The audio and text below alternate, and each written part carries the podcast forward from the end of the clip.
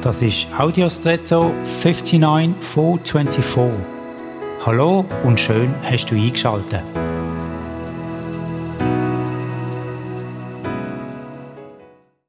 In der Welt gibt es Fälschungen, sonnige, die sich sehr leicht erkennen lassen und sonnige, die man nur als Experten erkennt.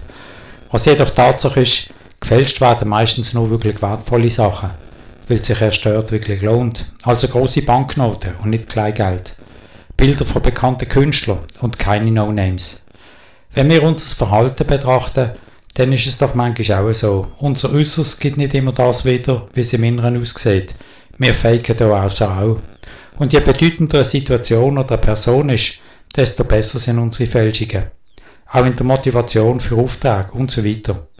Die Lösung liegt nicht immer auf der Hand, weil plumpe Worte manchmal verletzend sein kann oder uns vielleicht auch schadet, weil wir in einem Abhängigkeitsverhältnis stehen.